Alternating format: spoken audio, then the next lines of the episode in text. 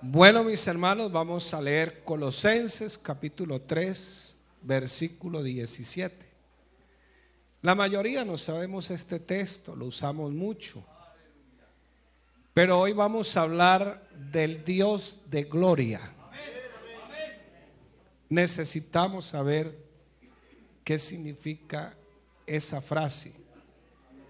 Todo lo que hacéis, sea de palabra o de hecho, Hacerlo todo en el nombre del Señor Jesús, dando gracias a Dios Padre por medio de Él. Amén. Siéntese, por favor.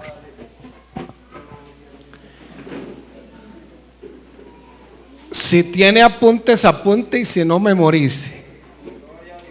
Tres cosas vamos a mirar en esta noche. La primera que es la esencia de la gloria de Dios y cómo se manifiesta esa gloria. La segunda, las manifestaciones de esa gloria de Dios que solo eran intrínsecas. ¿Qué quiere decir eso? Que eran solo de Él, pero que Él las hizo visibles. Y tercero, ¿qué significa vivir y hacer todas las cosas para la gloria de Dios y cómo podemos glorificar a Dios. Y una de las frases que más usamos, sin duda, es esta. Se la escuchamos a la mayoría de hermanos en la iglesia, hasta los amigos incluso. Y la frase es, para la gloria de Dios. ¿Sí lo ha notado usted? Nos congregamos los domingos, en las vigilias, los jueves, y todo lo hacemos para la gloria del Señor. Cantamos alabanzas juntos para la gloria de Dios.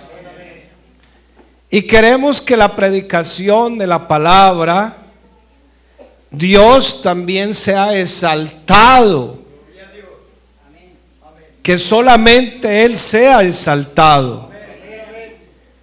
Y aún en la vida cotidiana, todo lo que nosotros hacemos debe ser hecho para la gloria de Dios. Y dice Primera de Corintios 10:31, si pues coméis o bebéis o hacéis otra cosa, hacerlo todo para la gloria de Dios. Pero a veces este texto que nosotros vemos aquí lo usamos fuera del contexto.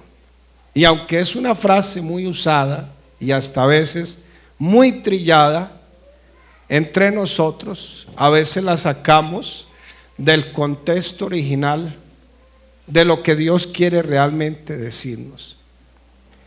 Y, y tenemos en mente muchas cosas. Y yo creo que lo más importante es que los principios, la palabra de Dios, deben gobernar todas las áreas de nuestra vida. ¿Cierto, hermanos? Y a veces decimos para la gloria de Dios, pero a veces le perdemos como el verdadero sentido. Si hoy muchos hubiésemos entendido qué significa darle la gloria a Dios, seguro nos había tocado sacar sillas prestadas. Pero se nos olvida a veces. Y es que ah, en ocasiones no tenemos una idea clara, una idea bíblica de lo que significa en sí misma la gloria de Dios. Tenemos que preguntarnos cada vez que vayamos a hacer algo, ¿qué es vivir para la gloria de Dios? ¿Qué significa que nosotros debamos glorificar a Dios en todas las cosas? De hecho, la Biblia nos enseña que Dios es glorioso. Pero ¿qué significa hacer todo lo que hacemos para su gloria? Romanos 11:36 dice, porque de Él y por Él y para Él son todas las cosas. A Él sea la gloria, a Él sea la gloria por los siglos. Amén. ¿Cuál es la conclusión de Pablo aquí en este texto? Que a Él sea la gloria por los siglos de los siglos. Salmo 24, 8. ¿Quién es el rey de gloria? Pregunta el salmista. Y la respuesta es sencilla, Jehová el fuerte y valiente. Jehová el poderoso en batalla. Hechos 7:2. Y él dijo, varones hermanos y padres, oíd. El Dios de la gloria apareció a nuestro padre Abraham estando en Mesopotamia antes que morase en Harán. Efesios 1:17 dice, para que el Dios de nuestro Señor Jesucristo, el Padre de gloria, os dé espíritu de sabiduría y de revelación en el conocimiento de Él. Los serafines, los ángeles allá en el cielo, alrededor del trono están alabando a Dios. Y dice la palabra que toda la tierra está llena de su gloria. Isaías 6:3 dice, y el uno al otro daba voces diciendo, santo, santo. Por eso es que si hay algún amigo en esta noche aquí, no se le haga raro que estemos cantando, hablando en lenguas y solamente pronunciando el nombre de Dios. ¿Por qué? Porque Él es el Padre de gloria. Y dice aquí, toda la tierra, toda la tierra, mi hermano la casita que dejó allá, la finca, la carretera por donde va usted. Todos los seres humanos deben estar llenos de la gloria de Dios. Pero ¿qué significa todo esto? ¿Qué importancia tiene todo esto para nosotros? Y muchas veces nosotros venimos a la iglesia esperando que el predicador sea relevante. ¿Qué significa relevante? Importante. ¿En qué sentido tiene que ser importante? En que ojalá predique un tema que supla todas las necesidades que yo tengo. Bueno, que yo entiendo que es mi necesidad. Por ejemplo, cómo luchar eficazmente contra la ira. Uy, qué tema. ¿Cómo vencer el temor? ¿Cómo vencer la ansiedad? ¿Cuáles son los principios que pueden ayudarme en mi relación matrimonial, en la crianza de mis hijos, en mi vida laboral? Y no es que esté mal todo eso, aquí lo hacemos. Y por eso muchos venimos a la iglesia a veces pensando que el predicador ojalá se haya conectado con Dios y me hable de acuerdo a la necesidad que yo llevo. Pero eso será lo más importante. Aclaro, no es que sea malo en abordar todos estos temas desde acá del púlpito. La dificultad en qué consiste? En que muchos no logramos entender lo que necesitamos realmente escuchar acerca de la gloria de Dios más que cualquier otra cosa. Lo que más necesito en mi vida es oír hablar acerca de la gloria de Dios. Lo que más necesita esta iglesia, más que nada, es escuchar acerca de la gloria de Dios. ¿Y sabe por qué, mi hermano? Porque la debilidad de la iglesia, en un sentido general, se genera porque la iglesia a veces tiene una débil imagen de Dios. ¿Por qué se aparta la gente? Porque tiene una débil imagen de Dios. Por eso más que escuchar un tema que yo quiera escuchar, lo que más necesitamos escuchar es acerca del Dios de gloria. Si usted se arrodilla a orar y solo se concentra en usted, Señor, ayúdeme, Señor, perdóneme, Señor, necesito, Señor, ¿cómo lucho con esta carne? Se va a parar más derrotado de, ahí, de estar arrodillado. Pero si usted solo se enfoca en darle la gloria a Él, en saber quién es Él, en reconocerlo a Él, usted se levanta en victoria.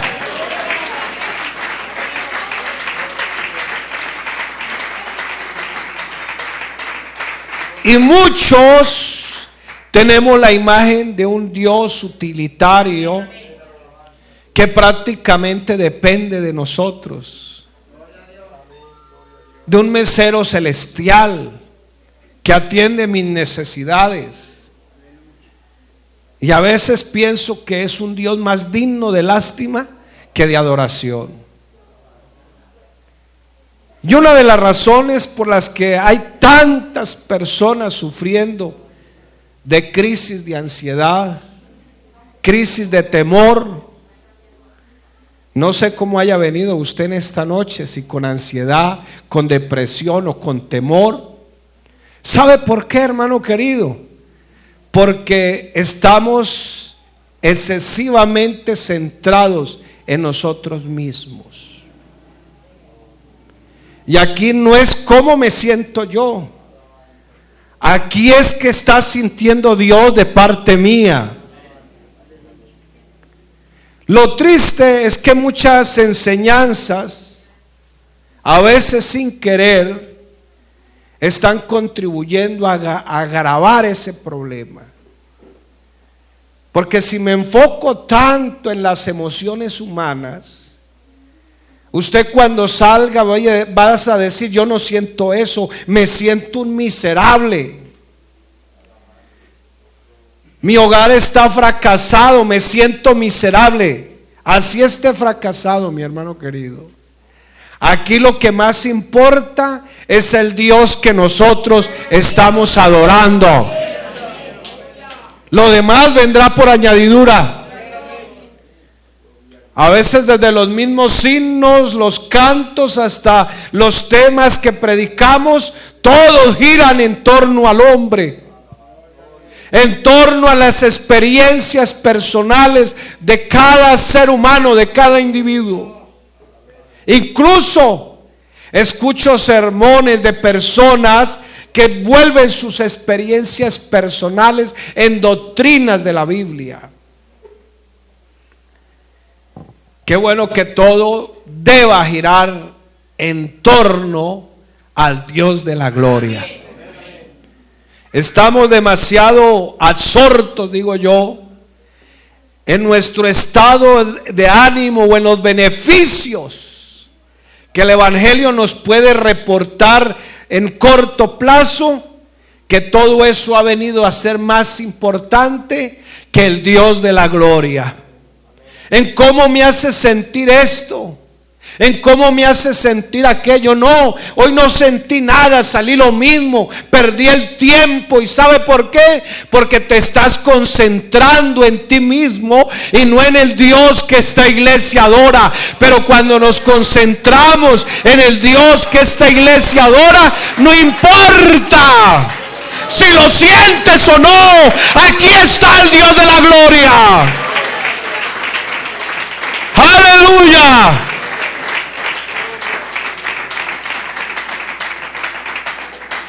¿Y sabe qué es lo que produce eso a la larga? Más egocentrismo, más subjetividad y más personas con problemas emocionales.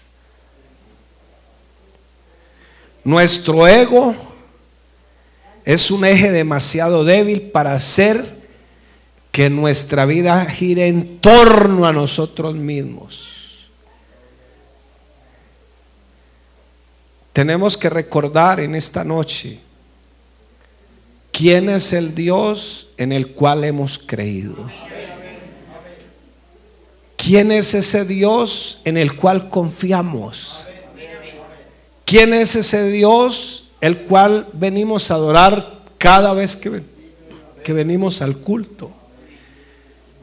¿Quién es ese Dios que nosotros adoramos el resto de la semana? Él no se queda aquí cuando tú te vas. ¿A qué se refiere la Biblia cuando habla de la gloria de Dios? Y esto nos lleva a nuestro primer punto.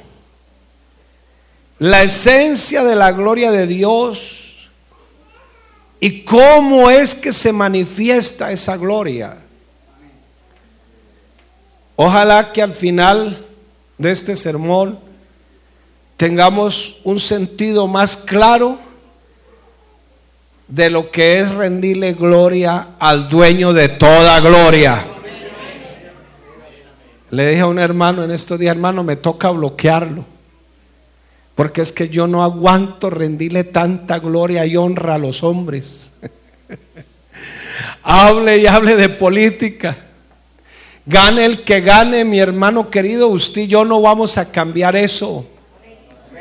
Aquí lo único que podemos cambiar es nuestra actitud ante el que nos gobierna a nosotros. Y si ese es el Dios de nosotros, ese es el Dios en que nosotros dependemos y nos movemos. Dice la Biblia que todos estaban alrededor de él día y noche diciendo, santo, santo, santo, santo, santo.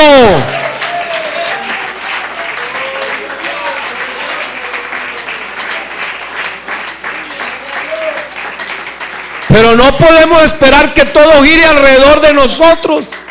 Eso se llama humanismo.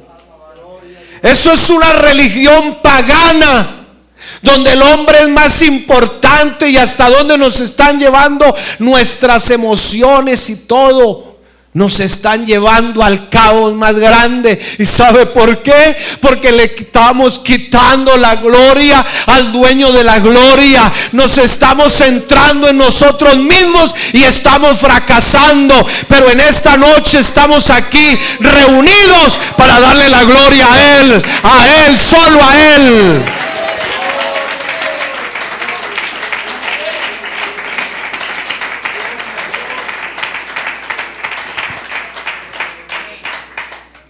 Y hablar de la gloria de Dios, no es tan fácil, no es tan, no es de una manera satisfactoria definir algo.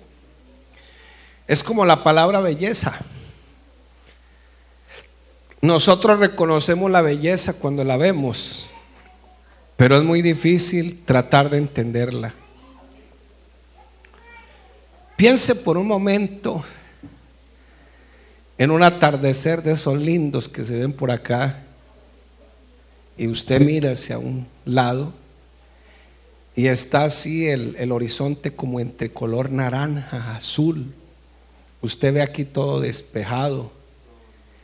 Está como el sol, así como eh, eh, entre naranja y amarillo, así refulgente. Está usted ahí estaciado contemplando aquel espectáculo. Pero también hay una persona al lado suyo. Usted dice, wow, qué atardecer tan hermoso, qué Dios tan lindo el que tengo. ¿Cierto? Y usted comparte su sensibilidad con el que está al lado. Y usted cree que si esa persona es sensible, va a entender lo que usted quiere darle a entender. ¿Cierto, hermanos? Pero supongamos por un momento que no. Como el daltónico. Si está viendo ese pasaje, pues él todo lo ve blanco y negro. Y de pronto usted le comparte sus emociones a aquel hombre o a aquella persona. Y ella le dice, ¿usted de qué me está hablando? ¿Cómo así? ¿Qué es lo que está viendo usted? Y le dice la misma persona, ¿podría explicarme de una forma más concreta qué es lo que usted piensa de ese atardecer hermoso? Y usted dice, no, pero ¿qué le pasa a este tipo? ¿Cierto? Pues eso mismo ocurre con la gloria de Dios. Usted va a tratar de explicarla, no puede. Y usted quiere que el que está a su lado también lo sienta, que sienta lo mismo. Pero es que tú no lo sientes lo que yo siento cuando hablo en lenguas, cuando me pongo así, eh, cuando se me eriza la piel, dicen algunos. ¿Qué significa eso? Explíqueme. Pues hermano, esa persona de inmediato apagó las emociones de la otra. Dice mi esposa a veces que le, le gusta mirar por ahí las comiquitas. Y sobre todo de, las, de la época de nosotros. Y yo no le paro bola, entonces dice, usted mató el niño interior. usted no tiene nada de sensibilidad. Pero hermano querido, nosotros tenemos un Dios que tenemos que aprender a reconocerlo en todo. Algo similar puede suceder cuando nosotros decimos que Él es un Dios de gloria. Y el que está insensible dice, pero explíqueme, ¿qué significa un culto más? Sí, cantaron los hermanos, pero ¿qué? ¿Qué más? No se siente nada. Y el otro hablando en lenguas y saltando y diciendo y recibiendo esta eh, dones y recibiendo palabra de fe, pero el otro ahí absorto completamente. Por eso, hermano, cuando nosotros decimos que todo lo que hacemos para la gloria de Dios, tenemos que entender qué significa eso. Podremos describirlo hasta cierto punto porque la Biblia nos da esa información. La Biblia nos dice que este Dios está lleno de verdad, que es grandioso pero todo dependerá de mi sensibilidad espiritual. Nuestro trabajo como predicadores, creo que todos los que se suben aquí a ayudar a predicar es ayudar a entender lo que significa por medio de la palabra, por medio de las escrituras, lo que significa la gloria de Dios. Cada cosa, cada predicación, cada enseñanza debe girar en torno al Dios de toda gloria. Tanto el Antiguo como el Nuevo Testamento nos dice que este Dios de gloria está lleno de honor, tiene un valor superlativo, riqueza, excelencia, reputación, magnificencia, esplendor. Todas las palabras se usan para darle la gloria al Dios de la Biblia.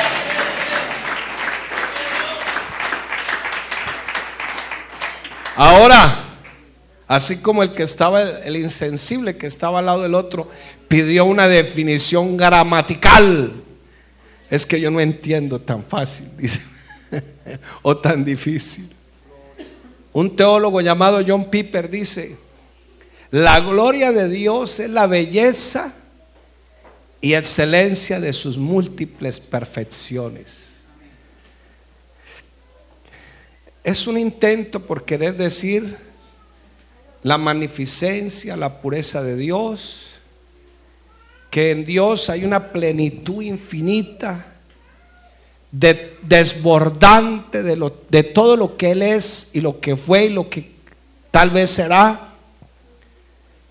Entonces podemos decir en esta noche que la gloria de Dios es la armonía perfecta entre todos sus atributos en un solo ser infinitamente hermoso y personal. Ese es el Dios que usted tiene. Ese es el Dios que yo tengo. Claro, nos quedamos cortos todavía. Nuestro Dios no es una fuerza. Nuestro Dios no es algo misterioso. Es que es un misterio, dicen algunos. El Dios de la Biblia, el que nosotros tenemos es un Dios personal. Tiene intelecto, tiene voluntad, tiene emociones, tiene autoconciencia. Él posee una cantidad de atributos, un conjunto de características perfectamente balanceadas entre sí. Lo cantábamos hace rato. Amén. Dios es el ser más extraordinario, el ser más hermoso, más digno de honor, de admiración. Es el ser más atractivo de todo el universo. Y si reconocemos todo esto, nuestra vida no va a estar en derrota. ¿Qué dice la Biblia acerca de Dios? Juan 4:24 dice, Dios es espíritu. Y los que le adoran, ¿cuántos adoradores hay en esta noche? En espíritu y verdad aparece la palabra espíritu con E minúscula para referirse a todo el ser de la persona. Espíritu, alma, cuerpo, intelecto, emociones, razón todo. Y los que le adoran en espíritu y en verdad, no en mentiras, no en falacias. Por eso es necesario conocer el Dios de la gloria que cada vez que usted vaya por ahí caminando, trabajando, haciendo, tenga una conciencia plena de que Él es el ser más grande, maravilloso, hermoso, extraordinario, que en Él están todos los atributos perfectamente balanceados entre sí y que Él... Aleluya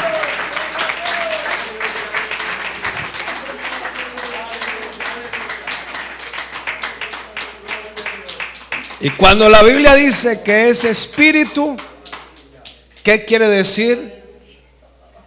Que no está sujeto a limitaciones, que no está sujeto a la materia como usted y yo, que es infinito, que es autosuficiente. Él no depende de nada y de nadie para su propia existencia ni siquiera para su propio bienestar. Cuando Dios se le reveló a Moisés en la zarza, ¿sabe cuál fue la palabra que usó? Yo soy el que soy. Cuando al Señor lo buscaron en la noche, aquella donde fue arrestado, preguntaron, ¿y quién es? Dijo, yo soy y todos se fueron al piso porque reconocieron esa misma voz que se movía allá en el Sinaí cuando decía yo soy el que soy. Aleluya.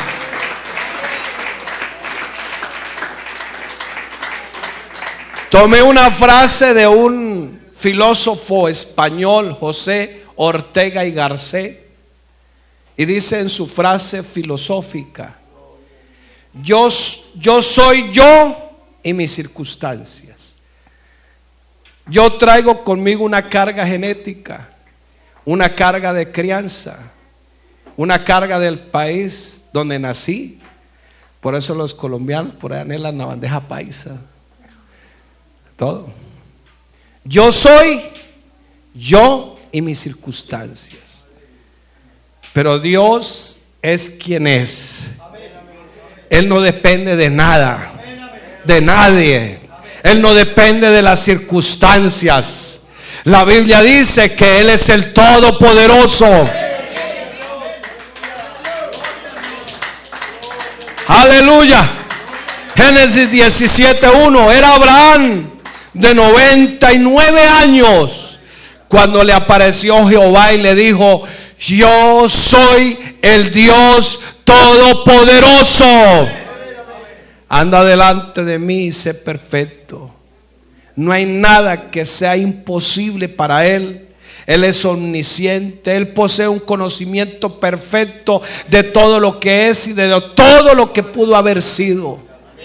Hebreos 4:13, y no hay cosa creada que no sea manifiesta en su presencia. Antes bien, todas las cosas están desnudas y abiertas a los ojos de aquel a quien tenemos que dar cuenta. Todo lo sabe, está en todas partes, no se limita, está en esta vigilia, está en su vida, está por allá donde están haciendo culto también.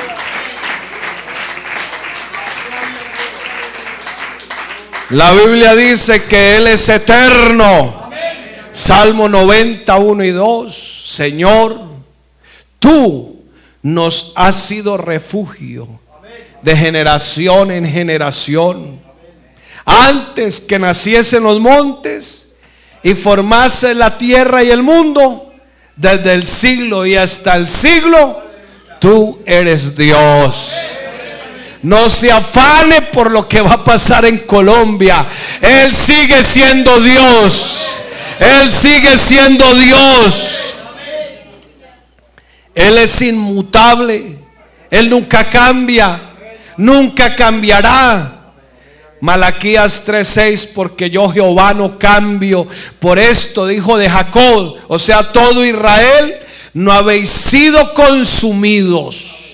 Si, usted hoy está aquí en victoria y si hay algún hermano así esté apartado allá afuera en el mundo, no se ha consumido y sabe por qué, porque Él sigue siendo Dios.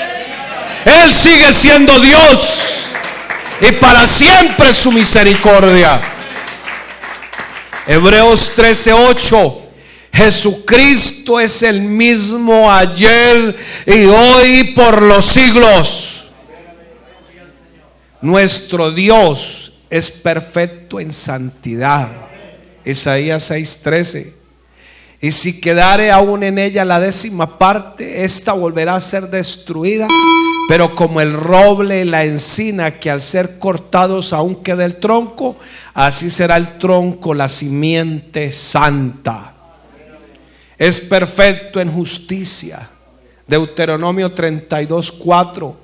Él es la roca cuya obra es perfecta, porque todos sus caminos son rectitud. Dios de verdad y sin ninguna iniquidad en él es justo y recto. Él es perfecto en amor, dice la palabra. Primera de Juan 4:8. El que no ama no ha conocido a Dios porque Dios es amor. Él es omnipotente. ¿Qué quiere decir esto? Que está en todas partes al mismo tiempo, omnipresente, que es un Dios que está inmerso, no como dicen algunos, que en cada pedazo de cada cosa hay Dios, no, es que Él puede estar en todas partes al mismo tiempo. Él es omnipresente, mi hermano. Aleluya. Salmo 139, versículo 7. ¿A dónde, me, ¿A dónde me iré de tu espíritu? Y aquí sí está con E mayúscula, hablando acerca del Espíritu Santo. ¿A dónde me iré de tu espíritu? Y a dónde huiré de tu presencia. Curiosamente la palabra presencia se traduce de un término hebreo que significa cara. ¿A dónde me voy a esconder de la cara del Señor? Si en este mismo salmo dice el Señor que para Él es lo mismo la luz que las tinieblas. Podemos estar en el lugar más oscuro y pecaminoso que a Él no le afecta porque para Él es lo mismo. ¿A dónde me iré de tu espíritu y a dónde huiré de tu presencia? ¿A dónde me puedo esconder? Ese es el Dios de gloria. Todo Dios, todo está en todo lugar al mismo tiempo. Y lo más tremendo, como dice la palabra, Él es un Dios sabio, paciente, bueno, lleno de verdad y de fidelidad. Y como dice la misma escritura, aun cuando yo sea infiel, Él permanece fiel. Él está lleno de gracia. Él está lleno de misericordia.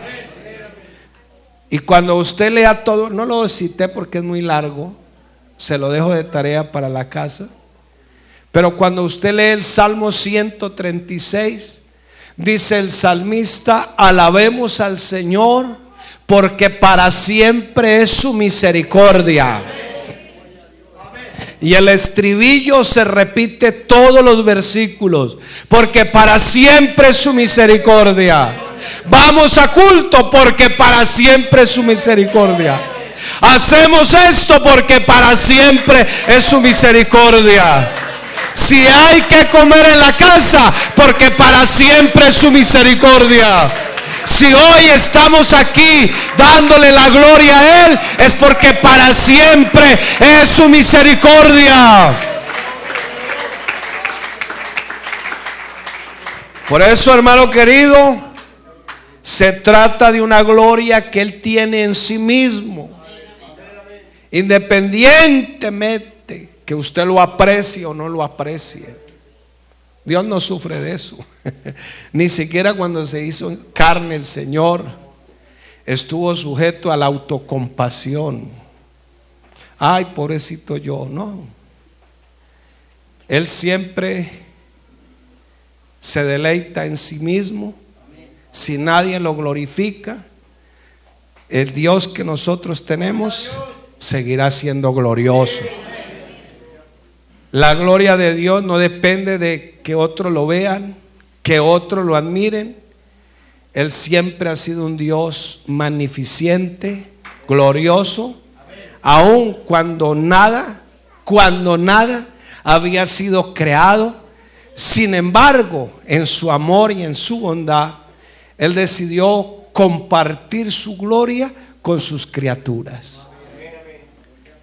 Y puede ser que esas frases suenen raras, pero Dios ha permitido que otros puedan experimentar el gozo, el deleite, que Él en sí mismo se complace autocontemplándose.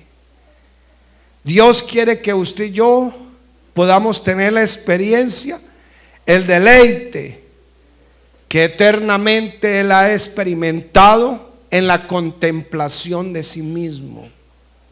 Así nadie le dé una gloria, nadie lo reconozca. Él no necesita porque Él él, él mismo se autocontempla y se deleita en su misma gloria, porque Él es el Dios, el Dios todopoderoso, el Dios que hizo los cielos y la tierra, y sin embargo ha decidido compartir esa gloria que solo Él tiene con todas estas criaturas. Él quiere que usted y yo podamos tener la experiencia de ese mismo deleite. Yo me acuerdo el día que fui bautizado en el Espíritu Santo. Me metí por allá en un cuarto a las 5 de la mañana y empecé a adorar al Señor. Nadie todavía me había enseñado cómo orar. Tenía apenas unos días en la iglesia.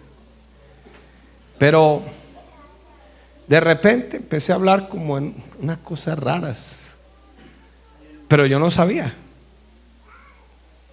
Pero había algo que se me hinchaba el corazón y no soportaba y me daban ganas, no sé si de llorar, no sé, era algo que me soplaba a mí. me hacía como caminar por el aire. Me fui para el trabajo estuve en el negocio, pero yo me, escondía raticos por ahí, me ponía como a llorar y a darle gracias a Dios, pero yo no entendía qué pasaba en ese momento. Cerré temprano el negocio y me fui para la iglesia. Era un 6 de agosto, Como el 7 no se trabajaba, entonces el copastor decidió, después del culto, que era un jueves, seguir en vigilia. y seguimos, oiga, pero eso no me cabía el corazón de lo que estaba sintiendo. Y era que había sido bautizado con el Espíritu Santo.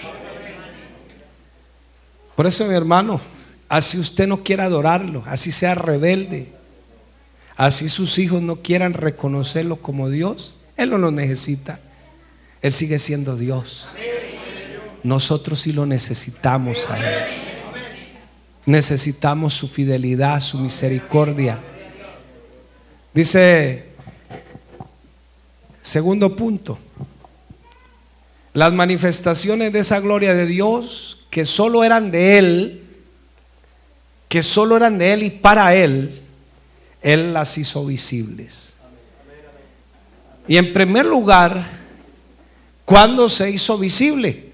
Salmo 19.1. Los cielos cuentan la gloria de Dios y el firmamento anuncia la obra de sus manos.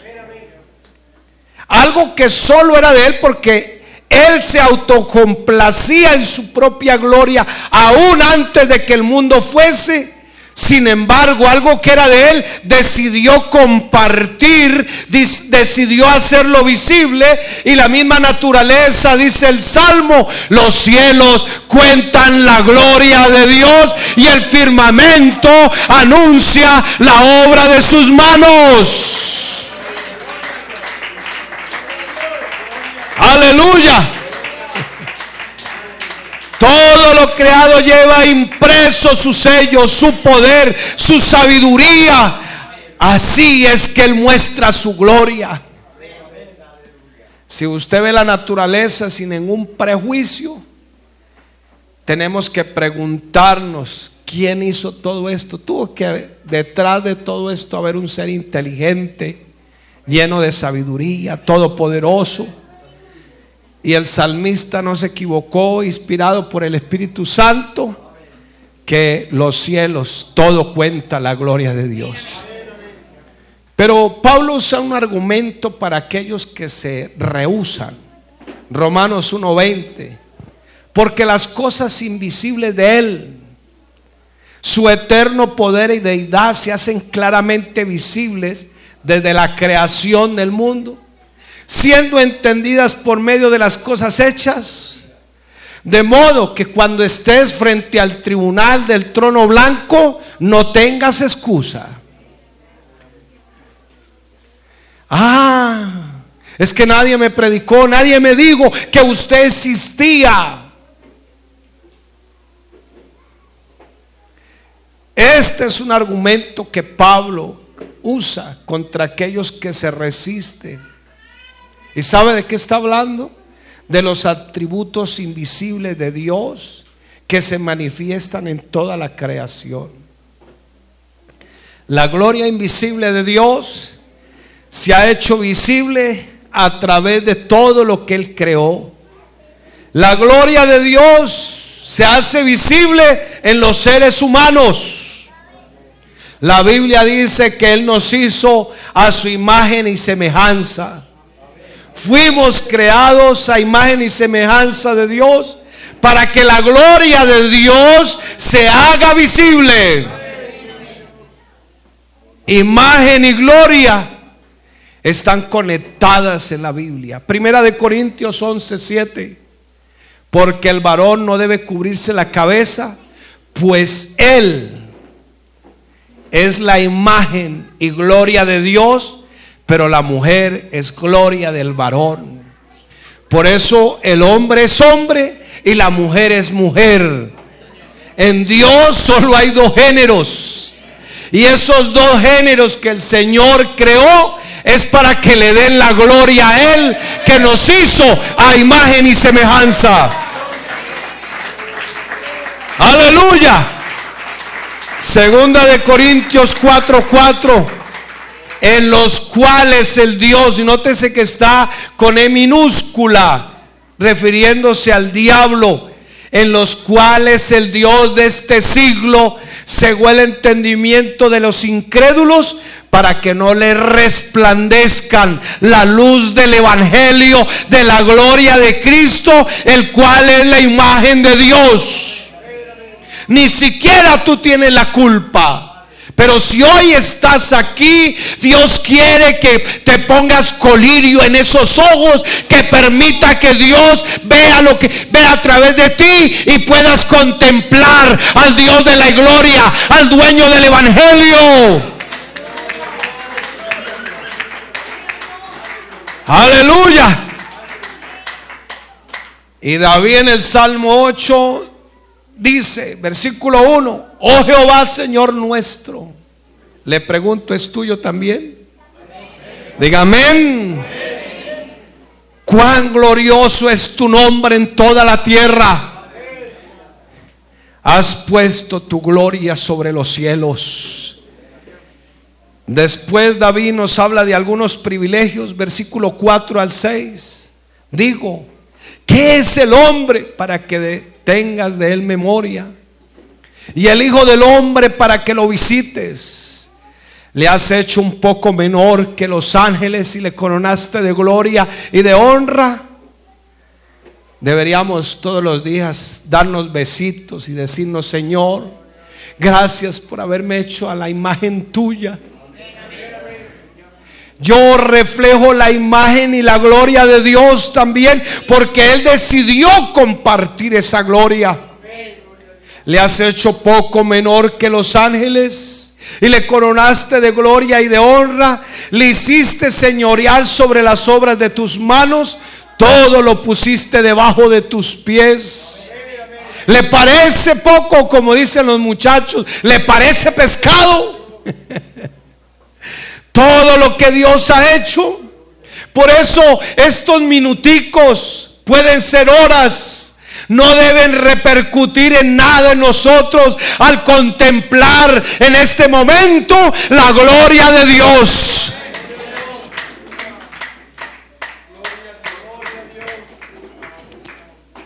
Y el hombre fue creado a la imagen de Dios. ¿Para qué? para glorificar a Dios. ¿Y cómo es que Dios suponía que el hombre iba a poder glorificar a Dios? ¿Sabe por qué? Porque a través de nosotros, el mismo Dios muestra algunos aspectos de su carácter. En cierta manera hay cosas que nos parecemos a Dios. Somos inteligentes. ¿Qué pasó con los amenes? Somos inteligentes. Tenemos voluntad. Usted escoge si se pierde o no se pierde. Tiene voluntad. Tenemos emociones. Y podemos ser moralmente responsables. Por otro lado, Dios también quería que a través de nuestros labios exaltáramos su gloria alabándolo. También quería Dios que ejerciéramos dominio sobre todo lo creado para que Él fuera reconocido. Para que las excelencias de Dios pudieran ser vistas a través de sus obras. Este era el diseño original de Dios.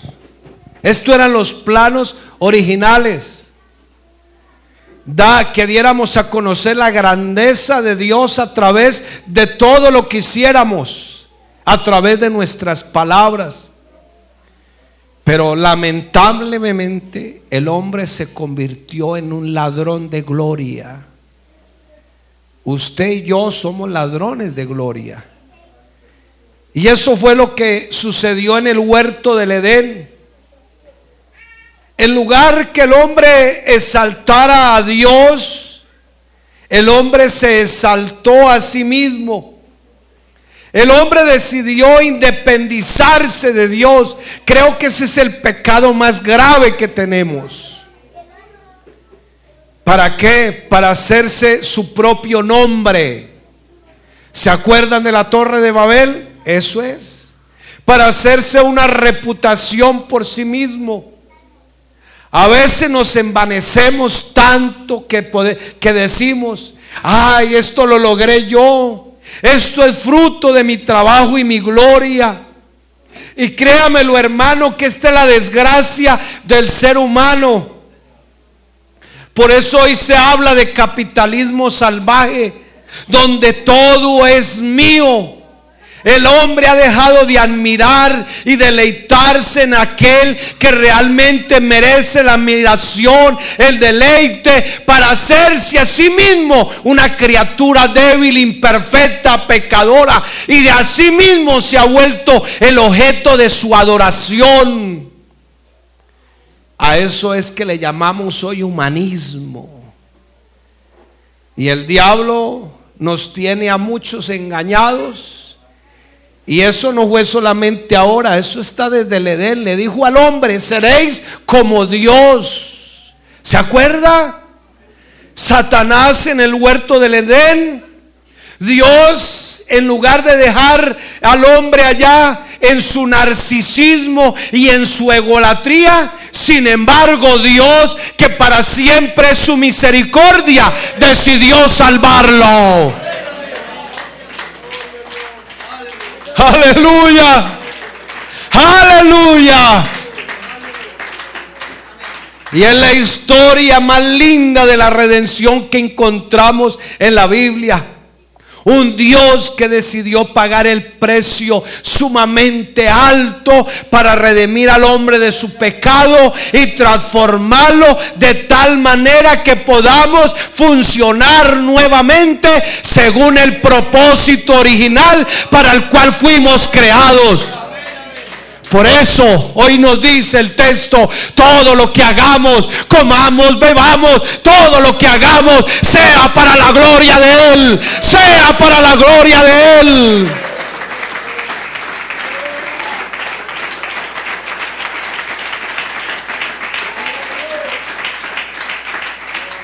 Aleluya. Y en ese propósito es que Dios trata con Abraham llamó a Abraham. Él fue esclavizado durante 400 años en Egipto, pero Dios lo libera de manera sorprendente. Dice la palabra que Él derramó su gloria sobre la liberación de Israel.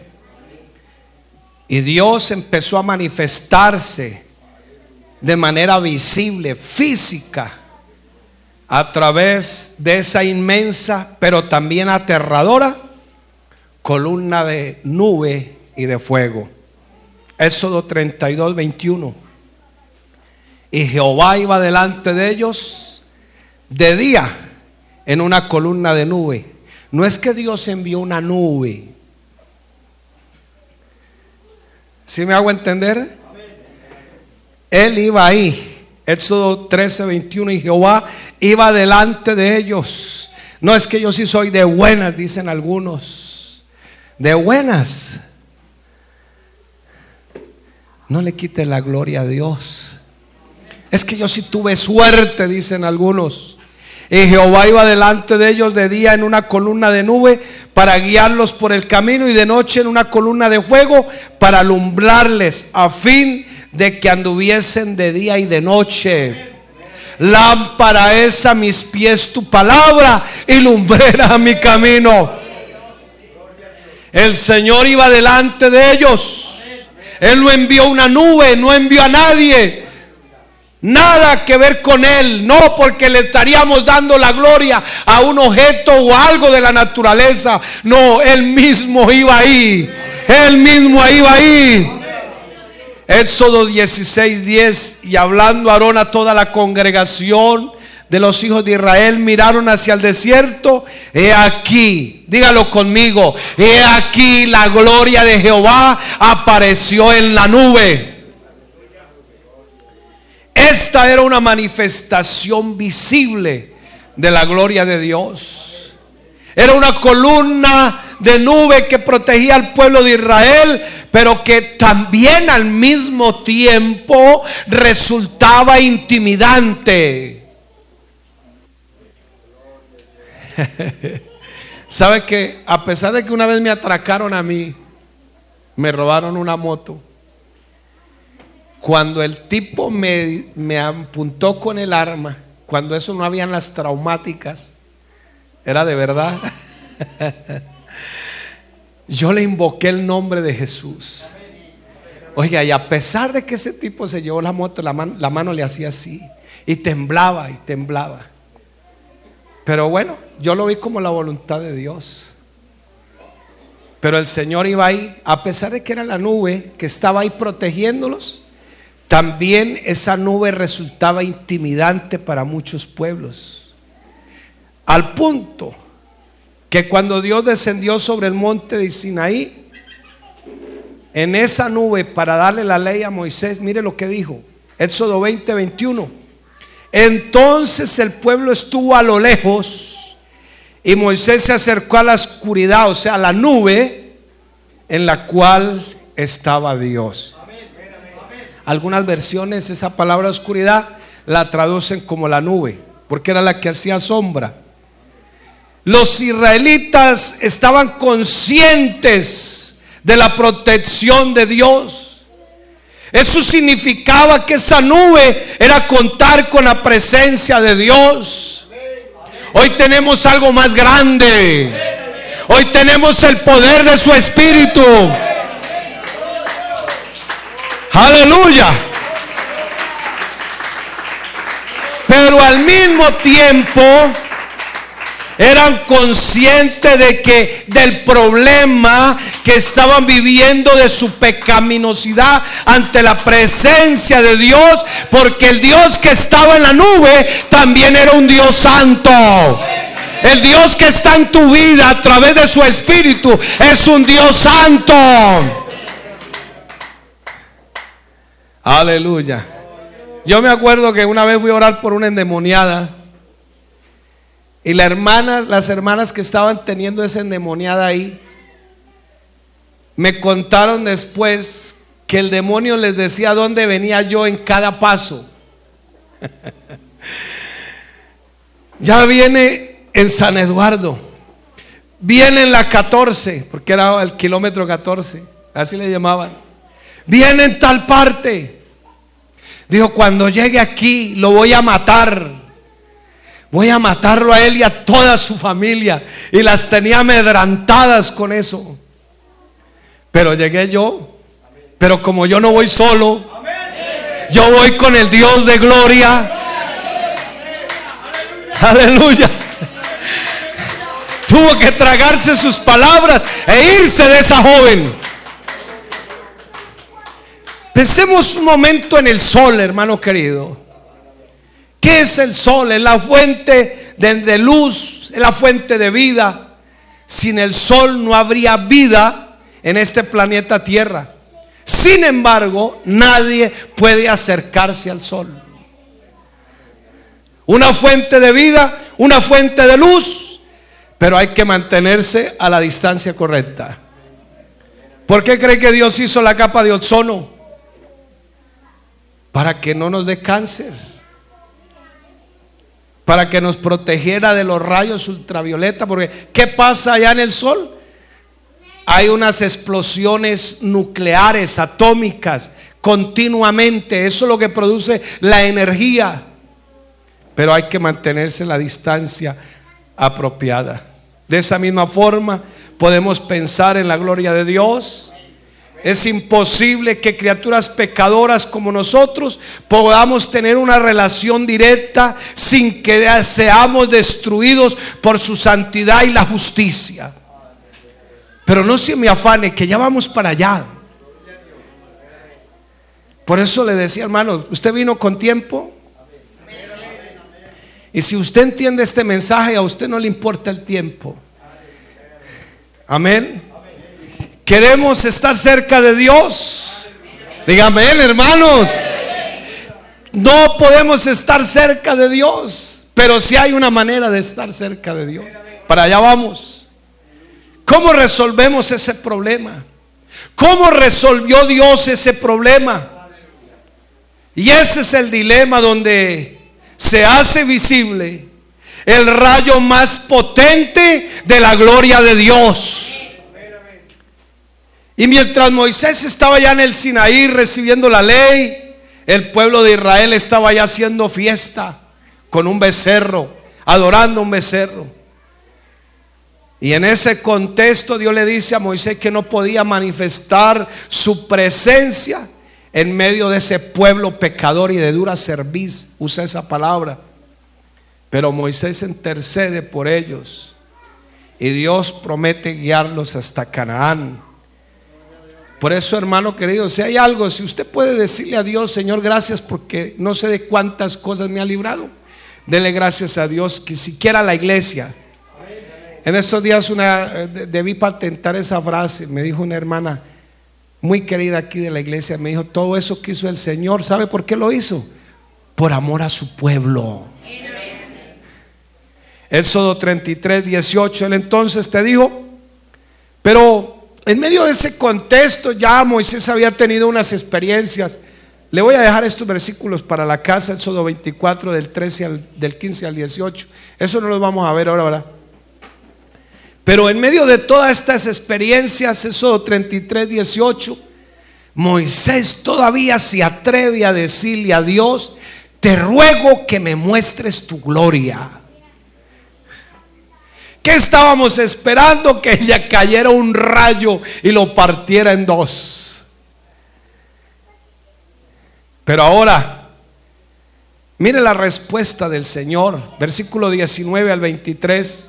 Y le respondió, yo haré pasar todo mi bien delante de tu rostro y proclamaré el nombre de Jehová delante de ti y tendré misericordia del que tendré misericordia y seré clemente para el para con el que seré clemente. Dijo más, no podrás ver mi rostro porque no me verá hombre y vivirá. Y dijo aún Jehová, he aquí el lugar junto a mí y tú estarás sobre la peña y cuando pase mi gloria, yo te pondré en una hendidura de la peña y te cubriré con mi mano hasta que haya pasado. Después apartaré mi mano y verás mis espaldas, mas no verás mi rostro.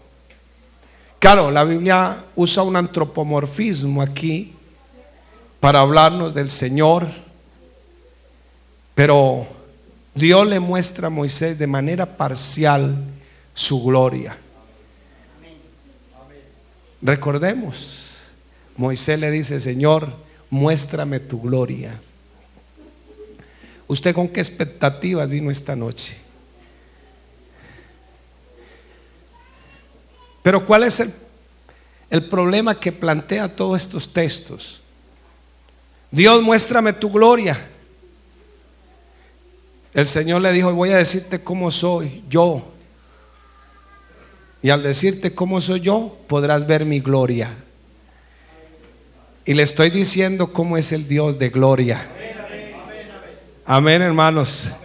Y al hacerlo Dios se presenta a sí mismo como aquel que perdona la iniquidad la transgresión, el pecado, pero que al mismo tiempo no tendrá por inocente al culpable. Pero ¿cómo es que se pueden conjugar o combinar ambas cosas? ¿Cómo es que se hace? ¿Cómo se resuelve este dilema? Yo soy el que perdona, el que hago misericordia, pero también soy el que no toma por inocente al culpable.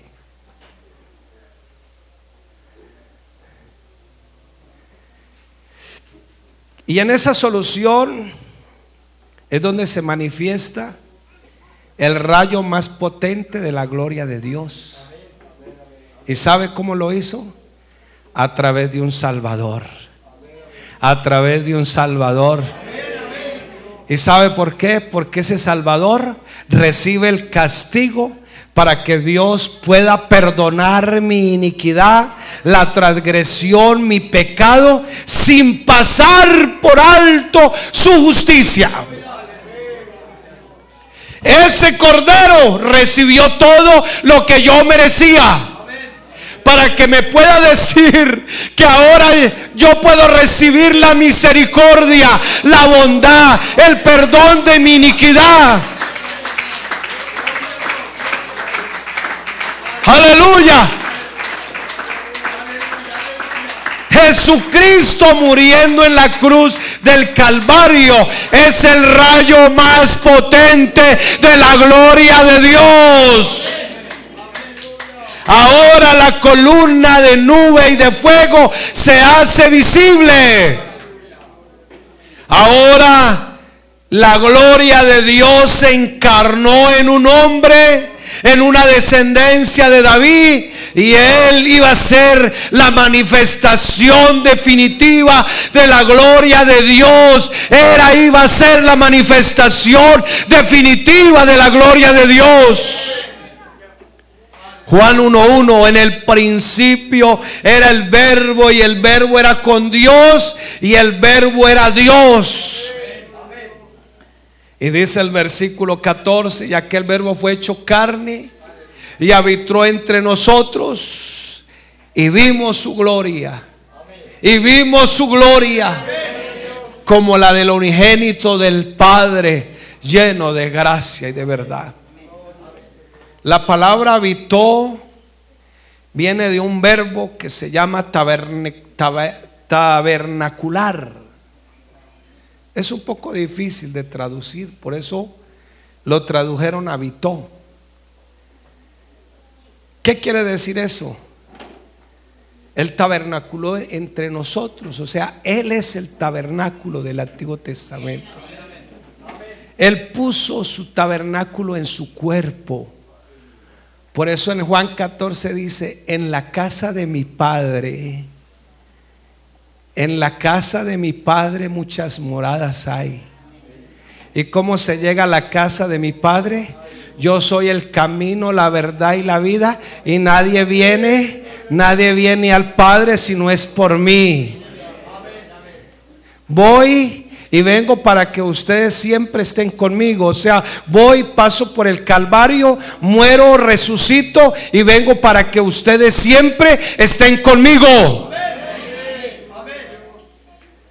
Él puso su cuerpo, su tabernáculo Jesucristo es el templo, el templo más grande.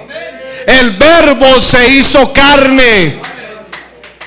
No era posible, mi hermano, que el Dios de gloria, el Dios santo, que no pasa por inocente al culpable, estuviera hoy con nosotros aquí si no se cumplía la justicia de Dios. ¿Y cómo se cumplió la justicia de Dios? En el Cordero de Dios, en Jesús, el Dios hecho carne. Esa es la manifestación, ese es el rayo más potente de la gloria de Dios. Aleluya. Y vimos su gloria como la del unigénito del Padre lleno de gracia y de verdad. Primera de Corintios 2.8, la que ninguno de los príncipes de este siglo conoció, porque si lo hubieran conocido, nunca habrían crucificado al Señor de gloria. ¿Quién era el que estaba? ¿Quién estaban crucificando? Santiago 2.1 dice, hermanos míos, que vuestra fe en nuestro glorioso, nuestro glorioso Señor Jesucristo sea sin acepción de personas. Hebreos 1.3 el cual, siendo el resplandor de su gloria y la, y la imagen misma de su sustancia, porque Él es Dios y quien sustenta, y quien sustenta todas las cosas con la palabra de su poder, habiendo efectuado la purificación de nuestros pecados por medio de sí mismo no es como dicen los universalistas, es que creó a Jesús para mandarlo a morir. No, por medio de sí mismo se sentó a la diestra, no a la mano derecha. La palabra diestra significa su poder en la majestad de las alturas. Ahora sí entendemos por qué hablamos de la gloria de Dios. Pero donde Él no equilibre esas dos cosas, no podíamos. En otras palabras, estamos más privilegiados que Moisés. ¿Cierto? Apenas vio sus espaldas. Nosotros vimos la gloria como la del unigénito del Padre, lleno de gracia y de verdad. ¿Y sabe por qué? Porque Él vino a morir humillado en una cruz. Ese es el rayo más potente de la gloria de Dios. Cristo como hombre muriendo en la cruz. Es allí donde brilla más que en ningún otro lugar. Y eso es lo que hace nuestro único Dios. Resolvió el problema que teníamos para poder para poder ver la gloria de Dios. ¿A quién se le hubiera ocurrido un plan semejante? Dios tendría que castigar al pecador, pero ese castigo, ese pecado tiene que ser infringido sobre alguien perfectamente santo y que sea manifestado de manera valiosa y el único perfectamente santo e infinitamente valioso es Dios mismo. Por eso Dios se hizo hombre. ¿A quién se le hubiera corrido semejante plan? Nosotros vemos la sabiduría de Dios en la cruz. Para algunos es locura. Vemos la santidad de Dios en la cruz. Amén. Vemos la justicia de Dios en la cruz. Vemos el amor, la bondad, la misericordia y la compasión de Dios en la cruz. En la cruz es donde la justicia y la bondad se dieron besos. Si hoy estamos aquí, es porque ese Dios de gloria hizo algo por este pueblo.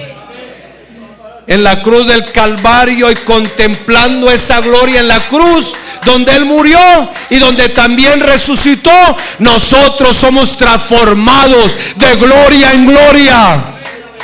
Segunda de Corintios 3:18, por tanto nosotros todos mirando a cara descubierta como en un espejo la gloria del Señor, somos transformados de gloria en gloria en la misma imagen como por el Espíritu del Señor. Dios se ha manifestado a sí mismo en la cruz del Calvario salvando a los pecadores, pecadores ególatras, narcisistas. ¿Y sabe por qué? Únicamente por su gracia, únicamente por fe, únicamente por Cristo, para que podamos vivir para su gloria. Les voy a quedar debiendo un punto porque ya me cansé. Y de pronto el sábado lo terminamos. ¿Qué significa vivir y hacer las cosas para la gloria de Dios? ¿Cómo podemos glorificar a Dios? Si quieres saberlo, espero el sábado. Vamos a adorar al Señor.